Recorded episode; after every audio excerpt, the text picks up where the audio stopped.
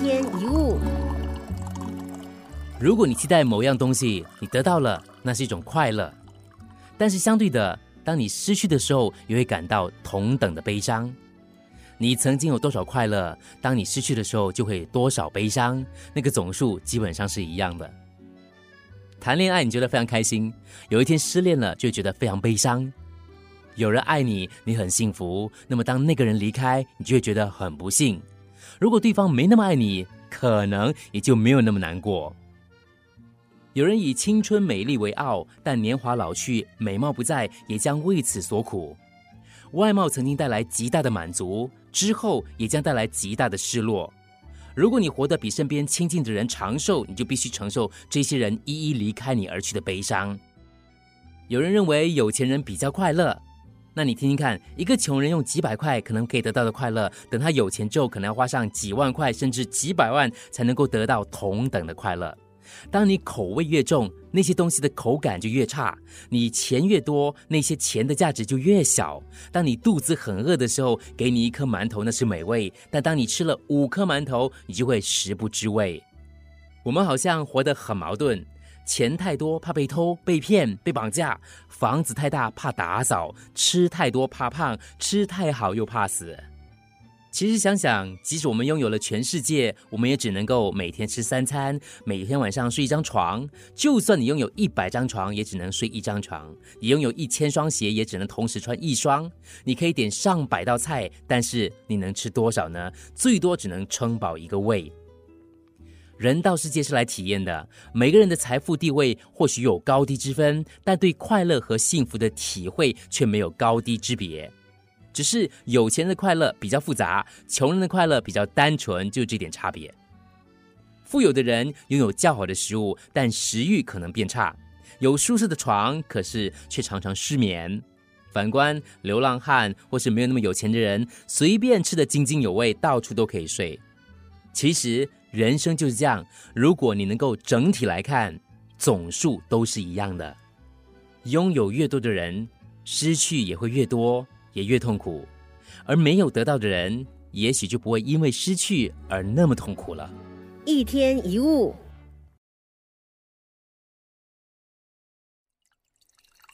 一天一物，人生起起落落本来是常态，月圆月缺，花开花谢，幸福会来，不幸也会来。曾经让你快乐的，后来可能变成你的痛苦；曾经你觉得严重、觉得难过的，现在可能已经云淡风轻。曾经你无法忍受的、无法释怀的，早就成了过眼云烟。所有的状况都是暂时的，没有什么是永远不变的。就像一个转动的轮子，轮子在上面会绕下来，下面不久会绕到上面。快乐之后，痛苦可能接踵而来；痛苦之后，很快过去，又是快乐。这个轮子就代表生活当中发生的各个事件。当我们看着轮子向下，往往视野受到局限。而随着轮子呢向前转动，我们的视野就只能朝下看到地面，却无法看到轮子另一侧爬上来的景象。事实上，高峰跟低谷是相连的，无论苦乐都在里面循环着。回过头看看你的人生，从出生到现在，你经历了哀伤、欢乐，也尝过酸甜苦辣，一切都过去了。或许你曾经比赛胜出，或者是落败，或者你曾经拥有或失去爱人，通过或没有通过一个考试，你遇过大大小小的问题，经历过很多的不如意，不管多少个曾经，也都会过去。未来会如何呢？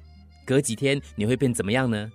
你最多不过是笑笑跳跳，要不就是伤心流泪，那又如何呢？这些都会过去的。生命的遭遇就好像水里的浮草、木叶一样，终究会在时间的河流里飘到远方。没有什么是过不去的。回想最辛苦的那段时间，最害怕的那个时候，也走过来了。说个故事：有位国王呢，求助于智者，他就问：“我要怎么才能获得内在的平安跟平静呢？”一个月之后，智者送了一份礼物来，是一个非常朴实的金戒指，上面刻了一行字：“这个也会过去。”就这六个字，智者对国王说：“你生气的时候，摸着这行字，默默念给自己听；你忧伤的时候，摸着这行字，默默念给自己听；你开心的时候、快乐的时候、得意的时候，同样摸着这行字念给自己听。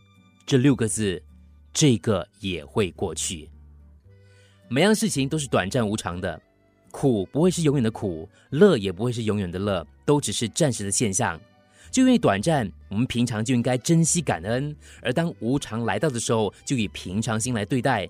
对生命中一时的得失、成败、荣辱，不用太认真，不用太执着，也不用太计较。看看花开花落，可能会感伤，但我们知道，不久花就一样绽放。没有无尽的黑夜，没有下不完的雨。当天很黑的时候，白天就要来临了；当冬天来临的时候，春天就不远了。一天一物。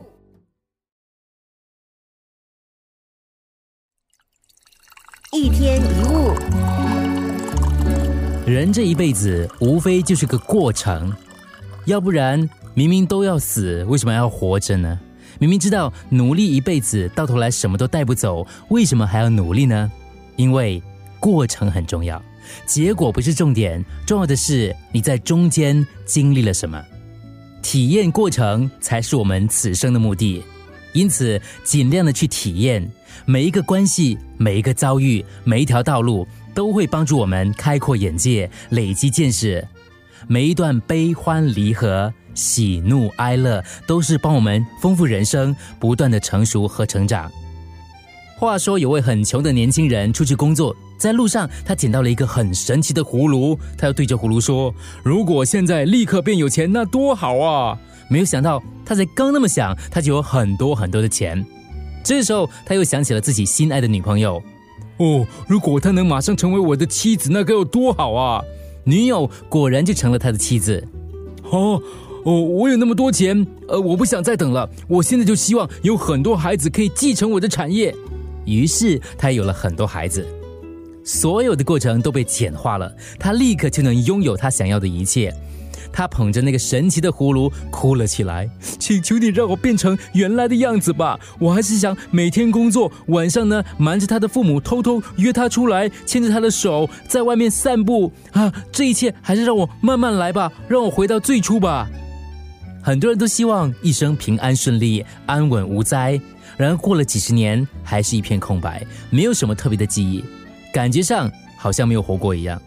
你可能不知道，你拥有一项这世间无人拥有的东西，那就是你自己的亲身经历。不管它是悲喜还是苦乐，不管是高低起伏还是崎岖不平，这些体验都是独一无二、属于你自己的。尽情享受沿途的风光，多一些丰富的记忆，还有精彩的回忆，这就是你的一生。你不能永远留在山顶，总得再度下来。那么当初何须麻烦呢？只因为低处看不到高处的美景，而在高处可以知道低处的一切，所以人才需要往上爬，往远处看。一个人下了山，再看不到远景，但他已经看过。凭着高处见过的记忆，一个人在低处也能够形成管理自己的艺术。当一个人再也看不见时，至少他仍然知道。他知道，我们终究无法拥有所有的任何东西，只能够拥有经历。我们带不走任何东西，唯一剩下的就是过程。能够领悟这一点的人，就会明白，没有所谓的失去，也没有所谓的失败，一切只是经验罢了。悲伤会随着时间变成记忆，痛苦也会成为很美的回忆。多去体验人生，不要让自己白活。一天一物。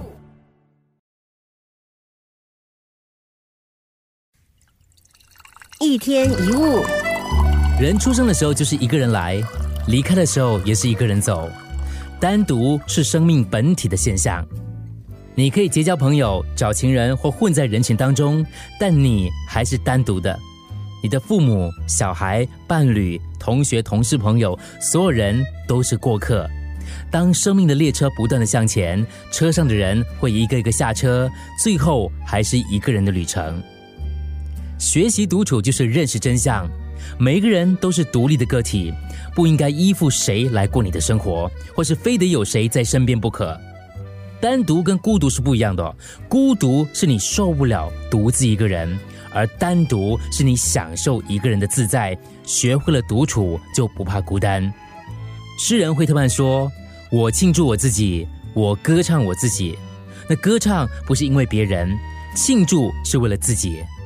如果有人来到我的身边，很好；如果有人离开了，也没有关系。不再迷恋别人，而是跟自己谈恋爱，这就是单独的美，跟自己谱出美丽的诗篇。很多人际关系的书会教大家如何跟别人相处。”其实，只有懂得如何跟自己相处，才能跟别人好好的相处。一个人能够独处，才能够真正的面对自己，知道自己的真实感受，不会迷失在关系之中。单独一个人胜过两个人将就。当学会安于一个人，不依赖别人，那么面对任何关系就能够来去自在。说到底。人生到最后都是一个人，就算你子孙成群，享受众人对你的敬仰，跟随着你，最后终究也会独自一个人。所以，早一点学会一个人面对世界，一个人生活，就能享受单独而不是孤独。一天一物，